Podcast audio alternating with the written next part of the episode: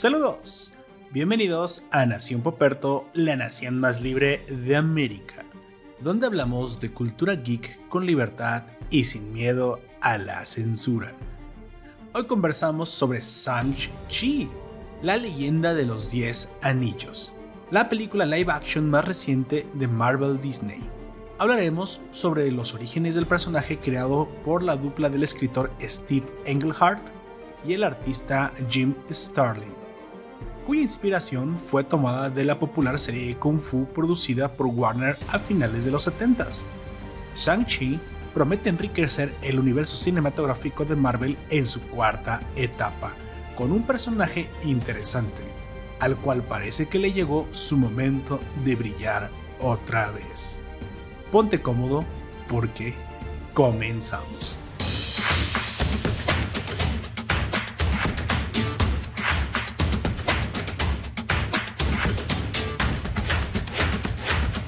En esta ocasión eh, te recuerdo que estamos transmitiendo en directo por twitch.tv diagonal Nación Poperto. Suscríbete para que nos acompañes en vivo o síguenos en los sitios de nuestras redes sociales que te estaré dejando en la descripción de esta publicación. Como siempre me acompaña mi confitrión del sur, el hombre más brillante en el firmamento del sur chileno, por favor. Preséntate. un gusto a todas, todos y todes, donde quieran que estén.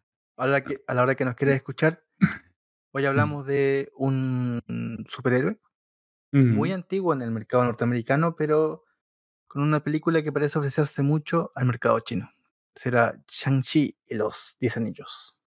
Exactamente. los anillos y las bolas de dragón, a los parece que los asiáticos se vuelven locos. ¿eh? Les encantan lo. Como, diría, si estuviera aquí Life in diría una, otra película más de chinos voladores. Pues la verdad es que es una película que a pesar, bueno, no debería pesar porque a mí me divierte bastante. Aunque es una típica película de kung fu y artes marciales asiáticas, eh, un poco exagerada en sus movimientos. Recordamos a Jet Li, que es el referente, o a, Jackie Chan, aunque Jet Li es un poco más, más, más referente en ese tipo de películas. La verdad es que son... Más elegante, me parece. está, poco más está bastante moderado está bastante moderado. Eh, hay acción donde tiene que haberla, hay chinos voladores donde tiene que haberlos. Eh, me pareció un buen que hubo un buen balance entre el drama, entre historia, entre una eh, historia de origen, me refiero, del personaje, una justificación creíble y las, las escenas de acción, si bien contenían esas escenas de, artes marciales, se sintió un poco más a lo que estamos acostumbrados con Marvel, ¿no? Marvel nos tiene acostumbrados a escenas frenéticas de acción muy bien coreografiadas, muy bien hechas, con contextos muy bien trabajados, con, con escenarios impresionantes. Y creo que eso le terminó dando un giro diferente y, y se siente más como una película de Marvel que una película de, de chinos voladores propiamente. Shang-Chi y la leyenda de los 10 anillos. Yo tengo que confesar que no, no la fui a ver al cine, sinceramente no se me antojó en su momento. Pero bueno, ya habiendo llegado a la plataforma de la, de la D, de la D más, pues la verdad es que, pues bueno, ya estando ahí se, se antojó y tiene, tiene muy buen, o sea, la verdad es que no te hubieras arrepentido si, no me hubiera arrepentido si, la si lo hubiera visto en el cine, ya que tiene eh, escenas que valen la pena. Para mí una película en el cine, pues al menos tiene que valer la pena eh, el, boleto.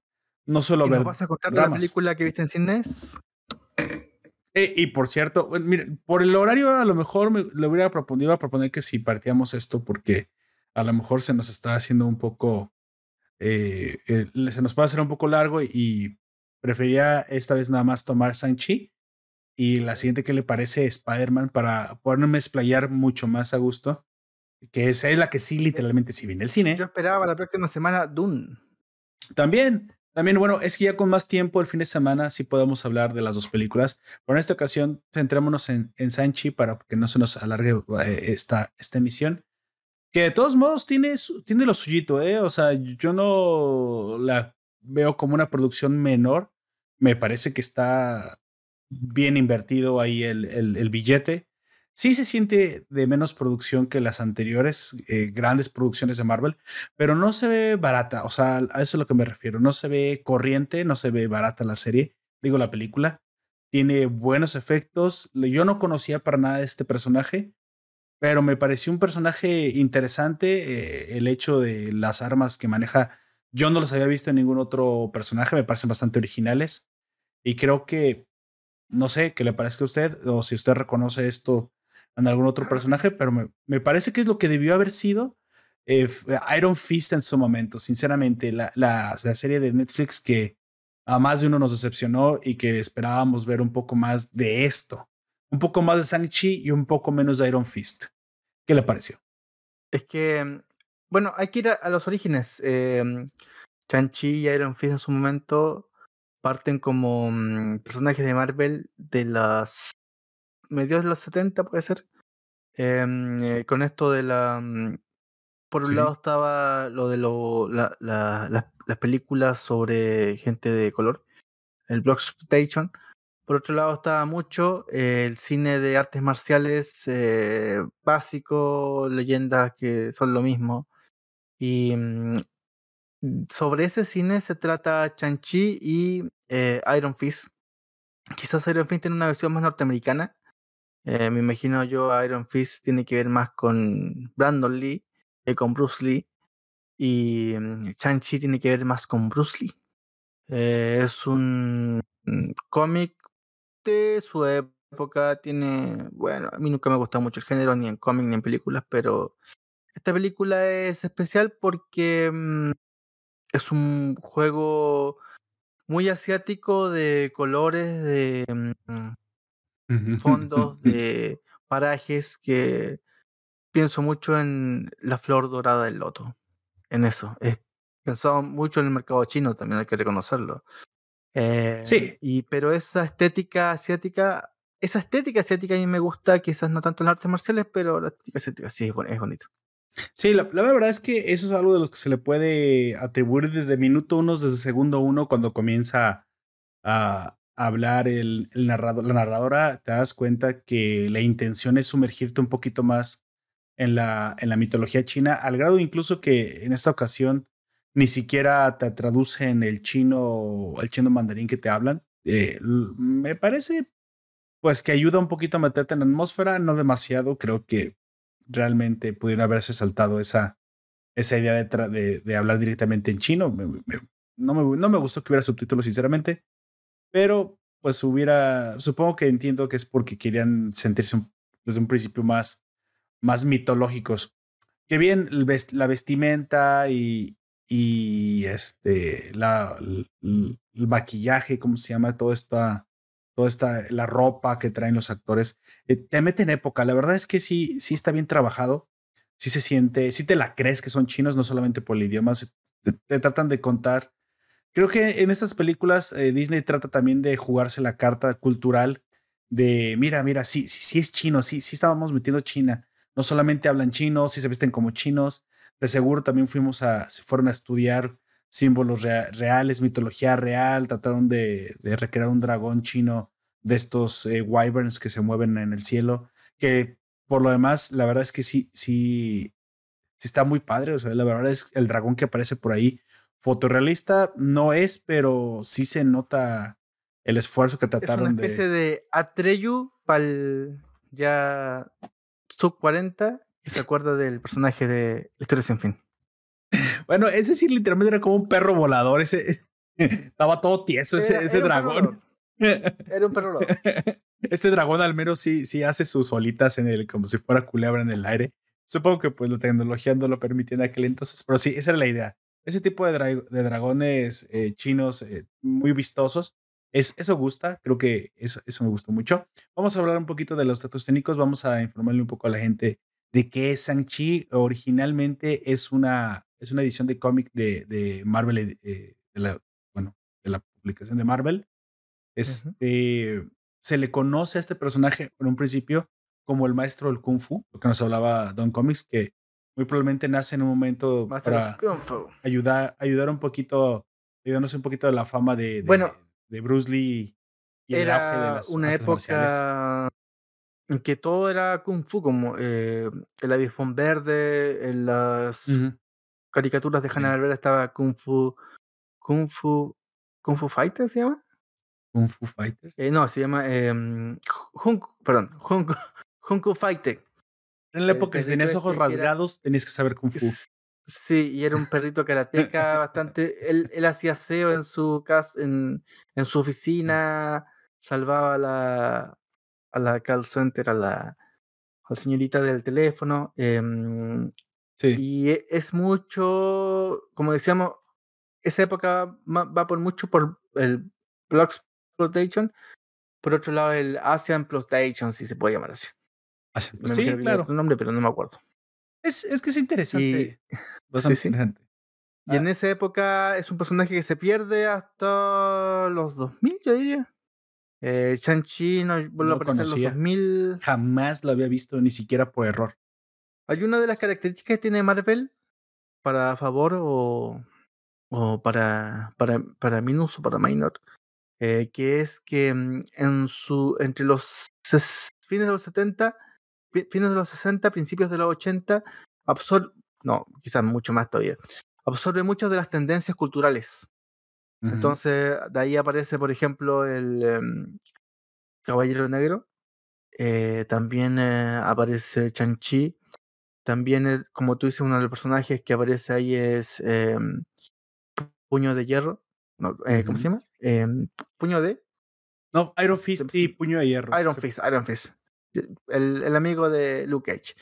Iron Fist y mm, son mismo Luke Cage es un es una representación del Blood Protection la mm, agencia de detectivas de Iron Fist también tiene que ver con eso y es muy absorbe entre los 60 y principios de los 80 absorbe mucho de las tendencias culturales y si puede ser un cómic de lo que esté de moda como por ejemplo hay que acordarse de que lo, a principios de los 90 estuvieron de moda los, los australianos. ¿Te acuerdas de um, Cocodrilo Dundee? Australia estuvo extrañamente de moda y Australia era como un, un paraje donde o te comía un cocodrilo o te pegaba un brazo a un dingo. Una cosa así. ¿Te acuerdas? Había muchas series de, mm, de esos parajes australianos. Vamos a pelear con los dingos. O vamos a hacer un, un, una escuela aquí donde en un pantano que nos rodean los lagartos, mucho de eso. Muchas de esas tendencias culturales que también son muy interculturales, porque tiene que ver con la influencia de otros países dentro de Estados Unidos, eh, son absorbidas por Marvel. Y uno de estos mayores ejemplos me parece que es Shang-Chi. Ya habíamos tenido previamente no es, Mulan. No es quizás un, no es quizás un, em, a su principio no es un arte marcialista eh, el, elegante, quizás es, ese arte marcial más tosco, más duro que uno se imaginaría, por ejemplo, en em, este personaje que caminaba mucho. Eh, bueno, también hay influencia de eso. más que, como eh, habían dicho, caminamos más que... Mm, ¿Te acuerdas de eh, este personaje de... Uh, se me fue. Em, que camin... ¿Caminaba mucho? Sí. Uh, espérate. Eh, me acordaré, pero. Americana de Artes. sí, eh, me voy a acordar. Eh, Kung Fu. Chang-Chi es un heredero de Kung Fu. Kung Fu es una serie bastante lenta. No sé si tuviste alguna del original. Sí, bueno, sí me acuerdo, sí me acuerdo haber visto algunos capítulos, pero la verdad es que era demasiado lenta para, para mi gusto. Yo, yo, yo la vi de refrito, o sea, supongo que en el momento en el señor, yo no me acuerdo cómo se llama ese actor viejito. Eh, el legendario, pero la verdad es que yo, yo supongo...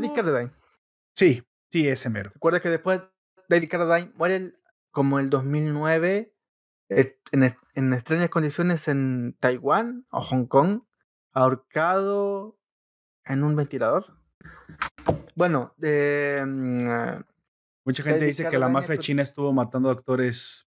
Y bueno, David Carradine es, el antagonista de eh, Kill Bill. Exactamente, o sea, yo, yo, lo reconozco como villano de muchas películas. E incluso... Hay una leyenda que dice por ahí que realmente Kill Bill es una. Mm, También de los cazafantasmas es Vigo, el, el villano de la primera película. Sí. segunda, segunda película, perdón.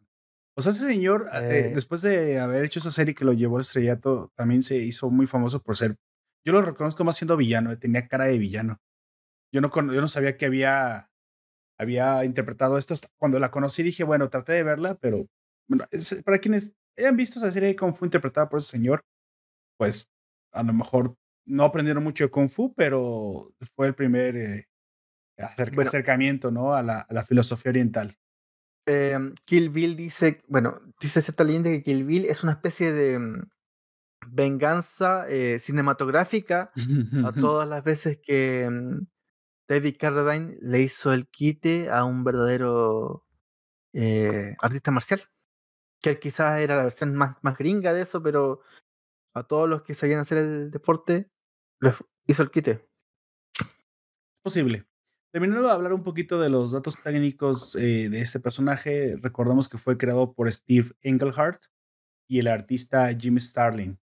Este personaje debuta en Special Marvel Edition número 15, con fecha de portada de diciembre de 1973. Eh, obviamente estoy hablando de la época de la, de la edad de bronce de los cómics. Y, no fue hasta 1983 que terminó eh, protagonizando su propio título, ¿no? Eh, obviamente eh, el, arte marcial por excelencia que, se dibuja en los, en los cómics de Chang-Chi es Wushu. Es un tipo de, de, kung fu que vemos como, pues como, como muy, muy vistoso, muy bonito. Es, eh, los que han de saber más de, kung fu me puede decir exactamente. La verdad es que en la película vemos a esta señora que que siempre sale en cualquier película de Kung Fu, siempre tiene que salir. La tía, eh, recordemos que esta señora, yo la conozco desde, la recuerdo desde El Tigre y el Dragón, Crouching Tiger, eh, Crouching Tiger, Hidden Dragon. Pero la verdad es que. Hace 25 años, más o menos. sí, ha, masterizado su, su arte y, la, y bien hecho, o sea, bien llevada la coreografía, es, es, es preciosa. Como dije, los escenarios. Recordemos, el Tigre y el Dragón es la primera película no eh, anglófona que gana un Oscar a la mejor película. Ok, ahí Don Comics nos, nos ayuda con el dato. Y la verdad es que se lo merecía. La película es muy buena. Yo hace poco la volví a ver y, es, es, una película muy buena, El Tigre y el Dragón. No, no echa tanto mano de, como lo dije, de peleas de chinos voladores. Es, eso es lo que de repente puede llegar a parecer exagerado. No, es una película también bastante moderada. En este, en este apartado también Sang-Chi hace lo propio no es una película que abuse demasiado de las coreografías de arte marcial, lo cual se agradece y, sabe mantener bien la moderación. Y pues bueno, este personaje llega a la pantalla grande por fin en 2021, precisamente de la mano de, del actor chino-canadiense Simi, Simu Liu, espero que le pronunció bien, Simu Liu, que es quien precisamente trae la vida a Sang-Chi. Esta película... respecto de, lo, de los creadores de, mm, eh, de de mm, eh, Shang-Chi, eh, Steve Englehart es uno de los grandes autores de la, tanto en DC como de Marvel Comics. En los 70, 80 de las grandes sagas Millennium, en Marvel también era algo más. Pero mm, Jim Starlin, ¿te acuerdas de Jim Starlin? Jim Starlin. Jim Starlin es el creador de Thanos. Oh, Y un autor Ah, que tiene que ver mucho con la visión de la vida después de la muerte. Me parece que por ahí va James Stalin. James Stalin también, otro cómic que él haya creado que pasó las décadas, eh, Batman, Muerte en la familia. Muy buen. El famoso, mm, no sé cómo le llaman en México, este ganchito que le pegan, le revienta la cabeza a Robin. También es autoría de James Stalin. Sí, bueno, Gansúa. Mm, eh, no, pues, fierro, simplemente. Eh, a propósito, y el, el personaje del, del, que hablábamos, el que yo trataba de hablar recién, de, era Hong Kong Fui. Hong Kong de Hong Kong Fui Choi? No, no, Don Comics sí me, me, me da fuera. yo creo que lo viste, sí. Tal vez sí, pero no recuerdo los nombres. lo viste. Sí, sí, debe haberlo visto. Debe haberlo visto.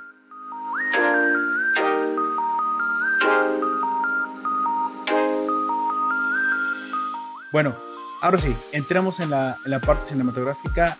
Es, bueno, más bien de la película. Te recuerdo que hablaremos con spoilers ligeros, no demasiado, simplemente para hacer los puntos interesantes.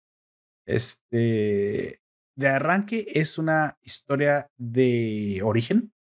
Es una historia que nos cuenta cómo hay una mitología china eh, que se cuenta que un gran guerrero alguna vez se encontró 10 anillos mágicos y gracias a estos 10 anillos mágicos, este guerrero tiene una vida inmortal y un poder inigualable.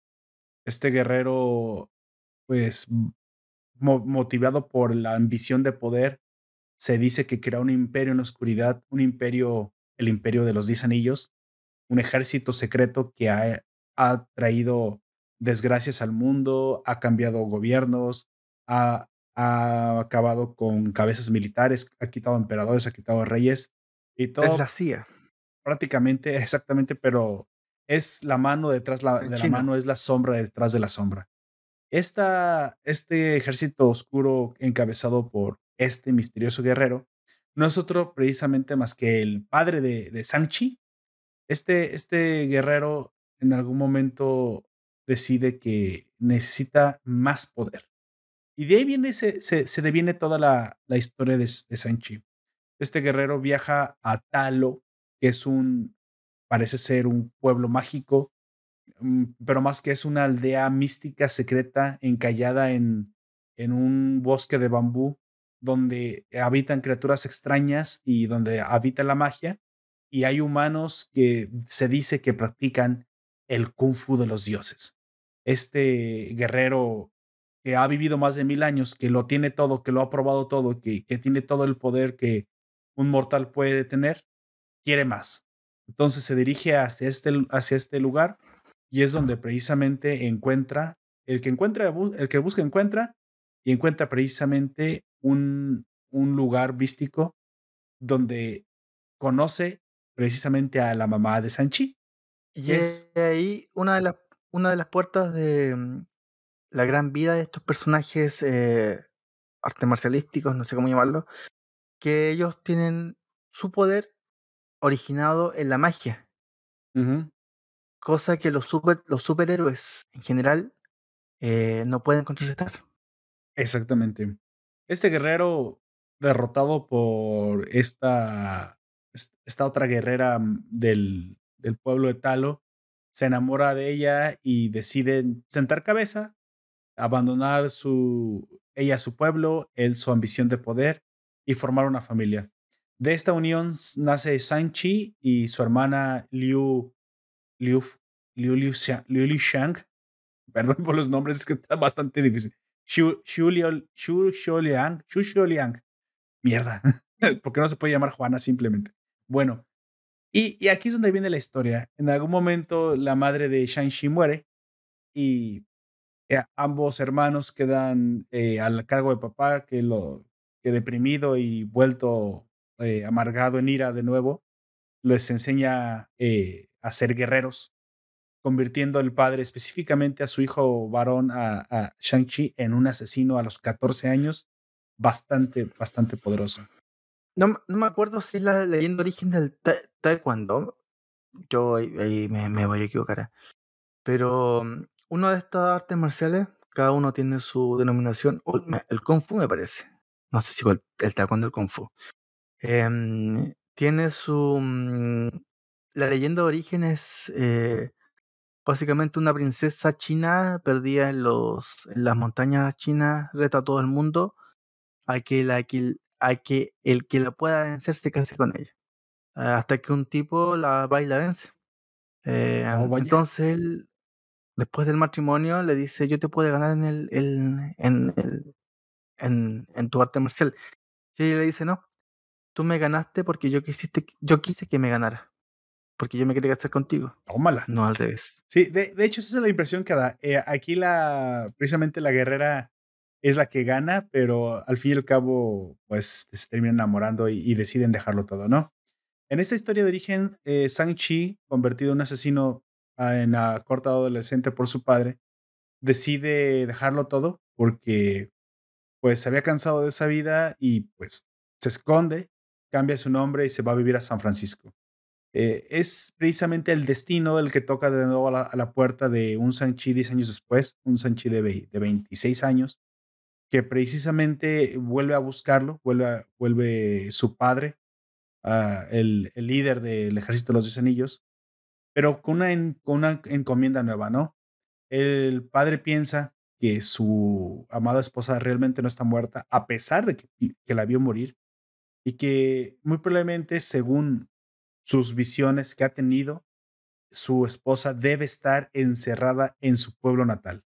Así que es su deber y el de su familia, incluyendo ambos hermanos, recuperarla. El, esta cosa tan extraña que el papá dice de, de escuchar a su esposa muerta y esta suposición tan extraña que, que tiene de que debe estar encerrada en su pueblo de origen, encierra un misterio más allá de, de lo que se puede ver a simple vista y se, y se explica por sí mismo una vez que los chicos van a este pueblo. Podemos seguir hablando de los detalles, pero la verdad es que, es que encierra, parece una leyenda mitológica, la verdad es que sí es lo que, lo que parece. En eso creo que no, no me quejo, el guion estuvo bastante bien. Está cargado de elementos, pero son armónicos, no se siente sobrecargado. De hecho, pienso yo que para, que para muchos de los fanáticos de Marvel les va a encantar estos guiños que hace a, a, la, digamos, por decirlo de alguna manera, al canon principal. Por ahí vemos al mandarín, que no era el mandarín. Abominación? ¿Perdón? Y, a, abominación. Es cierto. Al principio sale Sihu y abominación. También vemos, vemos, bueno, se nos explica quién es el verdadero mandarín. En teoría es este, el papá de Sanchi. Él es el verdadero mandarín. Pero simplemente como una referencia, porque pues bueno, nunca apareció en la, la, historia y se nos explica por qué nunca apareció alguien de tan poderoso como, como, como el mandarín en la historia y es porque prácticamente estaba retirado, ¿no? Creo que para aquellos que, que quieran ver una historia diferente, es una, es una, una película que, no los va a defraudar. Es, es muy diferente a cualquier otra cosa que hemos visto vuelvo a repetir, es la historia de origen de Sanchi, pero al fin, al mismo tiempo, ayuda a, a uno empata, digamos, específicamente con un momento histórico de la línea principal. Así que se nos deja dicho de una vez, mira, este, este personaje nuevo es un héroe que va a estar en la tercera, no, tercera temporada, no, en la tercera etapa del, del universo Marvel. Sí, eh, lo vinculamos directamente con un personaje ya de Doctor Strange. Así que, ah, perdón, cuarta etapa, perdón, cuarta etapa, tienes razón. Con este Wu, que se llama, se llama Wu, el, sí, ayudante, Wu, Wu, se llama el ayudante de Doctor Strange. Ahí lo vemos, así que conecta directamente, ahí, ahí enchufa. Esta historia de origen está contada de tal manera que de forma inteligente te, demuestra el por qué este personaje tan poderoso, porque parece que es bastante poderoso, no estuvo en un principio, así que se justifica el por qué ahora también va a estar. Eso, eso, eso sí queda bastante bien. Creo que. Un Atreyu con, con mucho más años. Creo que lo único que podría yo eh, decir que me, me, hubiera, me hubiera gustado más, me hubiera gustado ver más de la, de la, de la aldea de la madre, un poquito más desarrollar. Creo que ahí sí está muy apresurado, es la última etapa de la película, pero entiendo por qué, ¿no? entiendo que no se, pudo, no se pudo tanto porque, pues bueno, se, se reservó para la pelea final, se reservó para la batalla final. Al final el, enemigo no es, algo más de lo que se cree, o sea, comienza de una manera no tan mágica y la película termina prácticamente con un estallido de efectos especiales, magia, cosas míticas prácticamente este, ya fue, ya muy por fuera de lo que son artes marciales normalitas. Esto ya termina como todas las películas de Marvel con una explosión de luces y, y, bestias mitológicas. Pero se siente bien la conexión, o sea, se siente que hay una justificación para eso y creo que les quedó bien. Bueno, te lo tienes que creer, ¿no? Porque pues, al fin y al cabo yo no conocía absolutamente nada de, del enemigo que aquí se muestra. Un enemigo, como siempre, de nuevo, lo, lo peor de Marvel son los enemigos, bastante bastante derrotables, bastante, pero bueno, no es lo principal. Lo principal es disfrutar el origen de este personaje. Eh, un poco difícil la relación con su padre. No sé si así es como era específicamente. Aquí esencialmente, pues no volveremos a ver al mandarín, porque pues esa es, esa es la película también de él. Y hay, hay un paso estafeta, ¿no? El poder. No sé si así es también en el, en el, en el cómic original, que el mandarín es el papá de Shang-Chi. No, no, no, eso sí no lo sé, Don Comics es el que podrá saber, esto. ¿O esto es algo que le acomodaron aquí en esta película simplemente para que cuadre? Yo no me acuerdo de que haya habido ese... Es que ya también ha cambiado tantas veces la realidad promiscua de los universos paralelos que no recuerdo que haya habido... Por lo menos yo no me acuerdo que haya habido ese... Ese parentesco. Bueno. Hasta donde yo sé, el mandarín sigue siendo una un ser independiente del, de, de este universo mitológico, o no, em, mágico de Marvel. El mandarín tiene que ver más con la ciencia que con la magia, hasta donde yo me acuerdo. Ok. También tenemos eh, la, introducción de un personaje femenino nuevo, que es la hermana, Shu, Li Shu Lang. Se nota que aquí este personaje viene para la posteridad. De hecho, al final de la película, eh, tenemos un par de escenas post créditos, no se las pierdan. No se, no se, no quiten la película una vez que termine porque tenemos dos escenas post créditos, una casi casi al principio de los créditos y otra hasta el final de los créditos. Vemos que Shu Lang es, se perfila para proveernos en, en la plataforma de Disney muy probablemente en eh, la serie de, del Ejército de los Diez Anillos. ¿eh? Es, es posible, casi que nos cantan que, que viene una serie nueva llamada Los Diez Anillos con esta chica como protagonista, que también fue, hay que decir, no todos mil sobre hojuelas, creo que es de lo más malito, no le pareció. La hermana está un poco floja, eh, tanto en actuación. No sé, no sé si tenían que encontrar una buena artista marcial y no, no, no siempre los artistas marciales son buenos actores, pero sí, siento que su personaje estuvo un poco flojo un poco, nomás ahí como para acompañar. Una especie de Talia al Ghul. Ah, sí, me gusta, me gusta la comparación. Y es lo que fue en, fue en su origen. Y no porque no tiene tiempo en pantalla. Creo que es la actriz, la actriz no, no tiene la, la, la, fuerza. La señora esta que sale, le digo, la tía que les enseña Kung Fu, que sale en todas las películas de Kung Fu de, de, de Hollywood, con el poco tiempo en pantalla, tiene un impacto fuerte. O sea, se nota la presencia de esta señora en, en pantalla, la calidad, la experiencia habla por sí misma. Y creo que la, la, la, actriz es lo de lo más flojito que podemos decir. No es Lucy Liu, cierto? ¿Perdón? Lucy Liu no. No, es Lucy Liu. No, esta señora sale en todas las películas. Déjame, déjale. Bueno, lo podemos buscar en internet, pero ya ni siquiera me, me debe saber el nombre de la señora. Shang-Chi, este, le ponen Shang-Chi actores y, es la que hace la tía de, de, de. Y esa señora se nota la, la calidad actoral. También vemos por ahí un personaje que como ya es una, digamos, una, una tradición en las películas de Marvel, es, es el alivio cómico, que normalmente es el acompañante civil del, del superhéroe, que la hemos visto de, desde Wanda y luego también con Loki. Suelen aparecer estos, estos civiles que, que luego ayudan un poquito a completar la trama y a completar un poquito, a rellenar los huecos. Para Shang-Chi es, este, es esta amiga, amigovia que tiene, que es esta, ah, se llama Katie. Katie, y esta chica pues simplemente es como una, pues, como dije, como una amiga, pero que es entre amiga y novia de Shang-Chi, y que es un poco el, el comic relief, pero también es, es prácticamente el personaje civil que está siendo pues testigo de, de, un mundo que no entiende, ¿no? Un mundo que a través de ella se, nosotros también podemos ver los ojos de sorpresa de, porque estamos acostumbrados a ver a los, creo que es un, es un recurso narrativo, estamos acostumbrados a ver los héroes, bueno, los héroes están acostumbrados a ver cosas impresionantes, pero luego perdemos de la perspectiva y cuando nos introducen estos personajes, pues estos personajes es, ¿qué acaba de pasar, no? O sea, una de las cosas no es irreal. Sí, que me pareció interesante es que actualizando a los personajes hacia el 2020, ellos son una especie de diletante que viven su vida entretenida.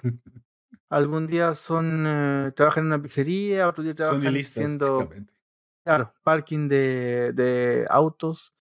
Y eso, eh, bueno, después viene el discursito de que ella tiene que enfocarse, ella es eh, titulada en en Berkeley, una cosa así, pero al final nunca ejerció.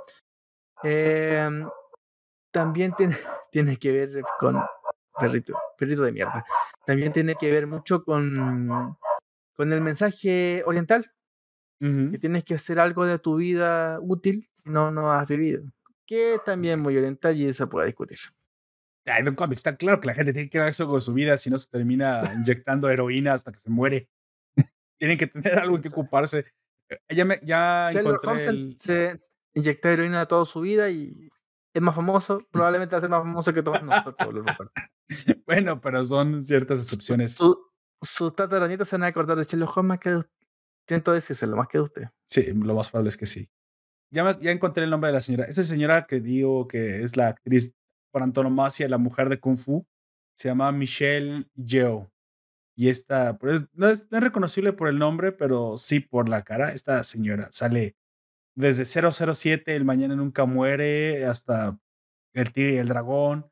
Ha hecho voces en Kung Fu Panda, ha participado en, bueno, su filmografía es, es impresionante, para, para que les digo, es, es enorme.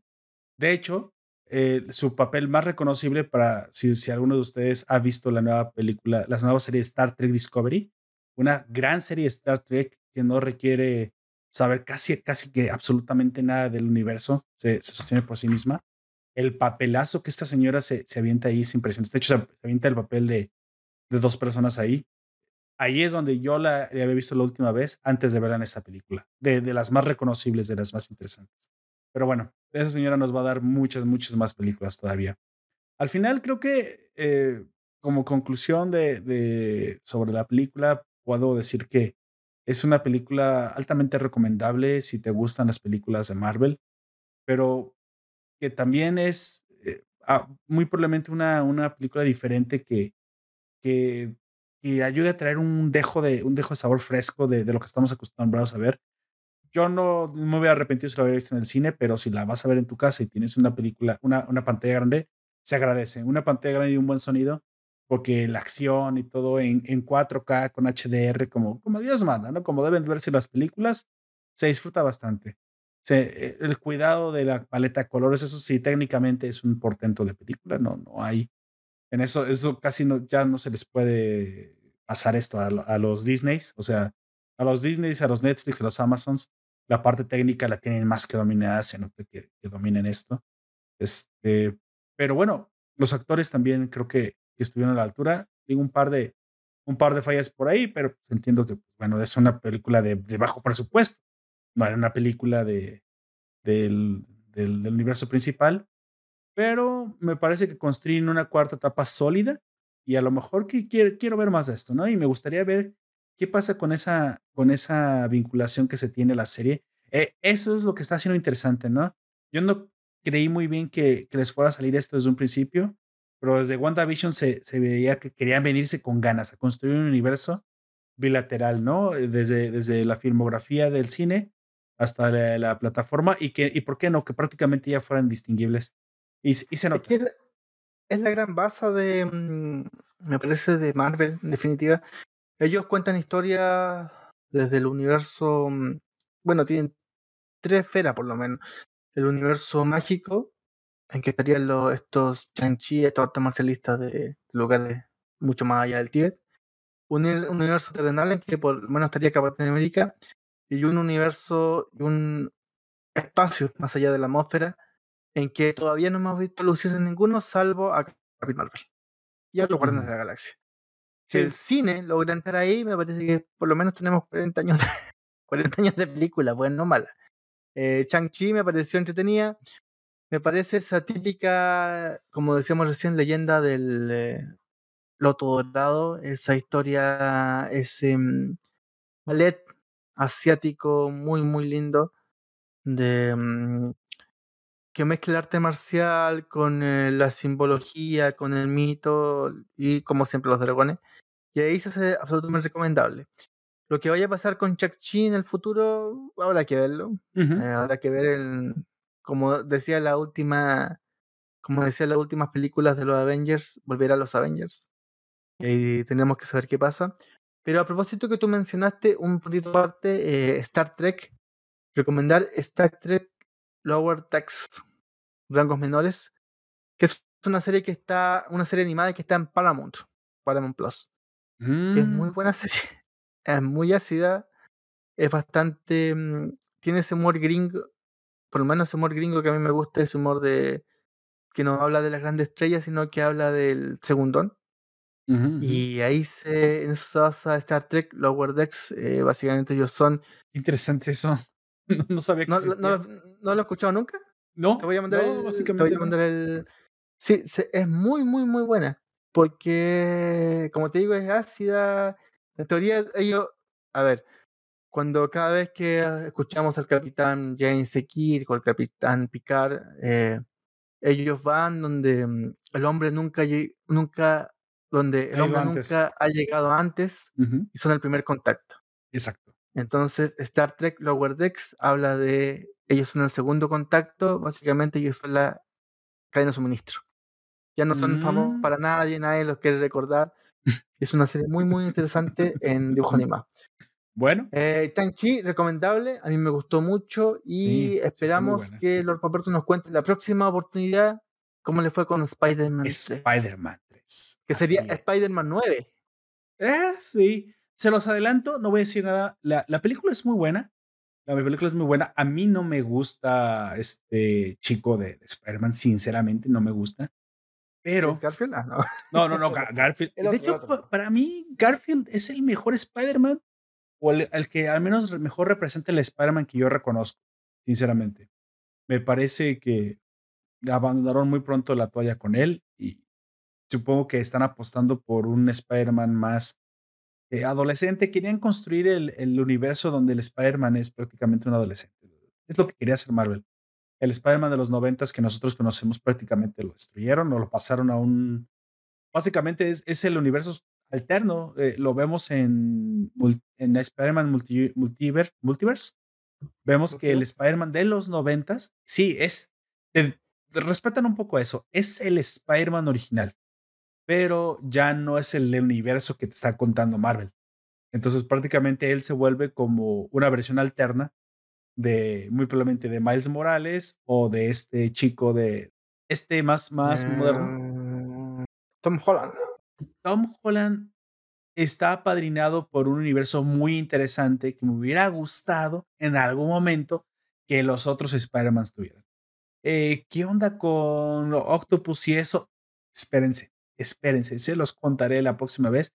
Está muy interesante. Creo que al final él no me, él no me gusta a mí, no es mi Spider-Man, pero no, no puedo dejar de decir que no está bien construido de acuerdo a este, a este universo. Sí, básicamente. Lo apadrina Doctor Strange y pues bueno, la piedra angular de la etapa 4 es Doctor Strange y no podría estar yo más contento porque es mi héroe favorito del, del MCU. Pero bueno, no diré más. Nos acaba de decir el Paperto que ni Tobey Maguire ni, Andrew Garfield aparecen en Spider-Man 3. No, no dije eso, no dije eso. no dije eso realmente. Nos acaba, de decir que no aparecen. Pero hay referencias. Este, al, fin, al final está muy buena la película. Se nota otra vez que está pensada para que conecte con la, con la, que hagan singularidad con el universo de Strange. Este podría ser el Strangeverse. De hecho, podríamos casi comenzar a bautizarlo la etapa 4 es el Strangeverse. No sé hasta dónde se dirige, pero ahí tienes Mephisto, ahí tienes un montón de cosas más que Thanos todavía que contar. Así que, pues bueno, es una buena oportunidad de Marvel para que construya lo, que le falta. Así que, pues bueno, eso lo estaremos viendo en la siguiente. Yo opino lo mismo que Don Comics. Sanchi es una gran película. y Andrew Garfield. Andrew, Andrew, no diré nada, no diré nada, no diré si sí ni no, tendrá que verla, tendrá que verla mis labios están sellados hasta la siguiente vez. Este, Sanchi es una película muy disfrutable en familia, con amigos, con la esposa o incluso solo. Es una película muy disfrutable. Es una película que sí tiene sus fallos, es obvio como todo. Es un poco débil en las actuaciones de algunos actores. De hecho, incluso el, papá que interpreta de Sanchi es, un poco débil su personaje. Sí. Este, y aparte, ¿quién no ha terminado una buena pinta con un karaoke? ok, tendrán que ver a lo que se refiere Don Comics. Es una escena post créditos.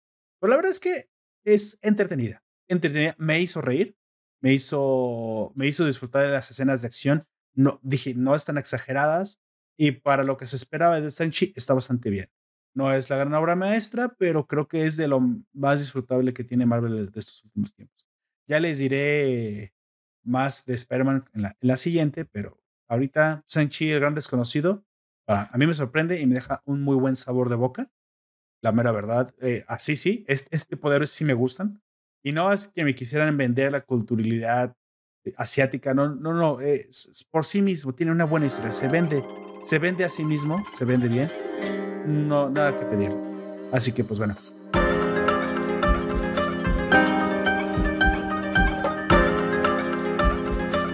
Vamos terminando, Don Comics, este, últimas palabras, últimas reflexiones.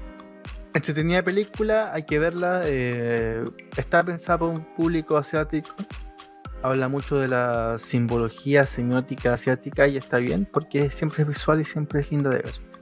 Mi nombre fue Comics aquí ahora, un gusto haber hablado con usted y esperemos hablar la próxima ocasión Color Puerto respecto de aquella película donde no aparece ni Tobey Maguire ni Andrew Garfield.